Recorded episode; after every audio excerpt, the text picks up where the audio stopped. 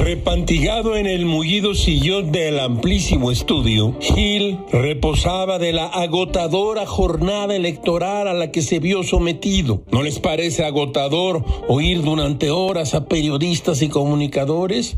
¿No les parece agotador sumar porcentajes y luego saltar de Sonora a Campeche y de Colima a Sinaloa? Gil, Gil es corto de entendederas. Y se le cruzaban los cables muy feo. Y luego ir a votar, que trabajar. Y más tarde, dadas las circunstancias y la terrible tensión del día, un whisky Glenfiddich con dos rocas. Gilga terminó hecho polvo pero tuvo una satisfacción. La debacle de Morena en la Ciudad de México. La ciudad perdida, diría Gil. La coalición les arrancó el bastión histórico de Cárdenas y de López Obrador, de la izquierda, de esa izquierda, y perdieron nueve alcaldías. Gil no quiere ser, como dice el presidente, hipócrita, y confiesa que está de plácemes. El presidente está feliz, feliz, feliz. Pues Gilga también está feliz, feliz, feliz. Por primera vez coinciden el presidente y Gámez. Ya era hora. Todo es muy raro, caracho, como diría Jean-Paul Sartre.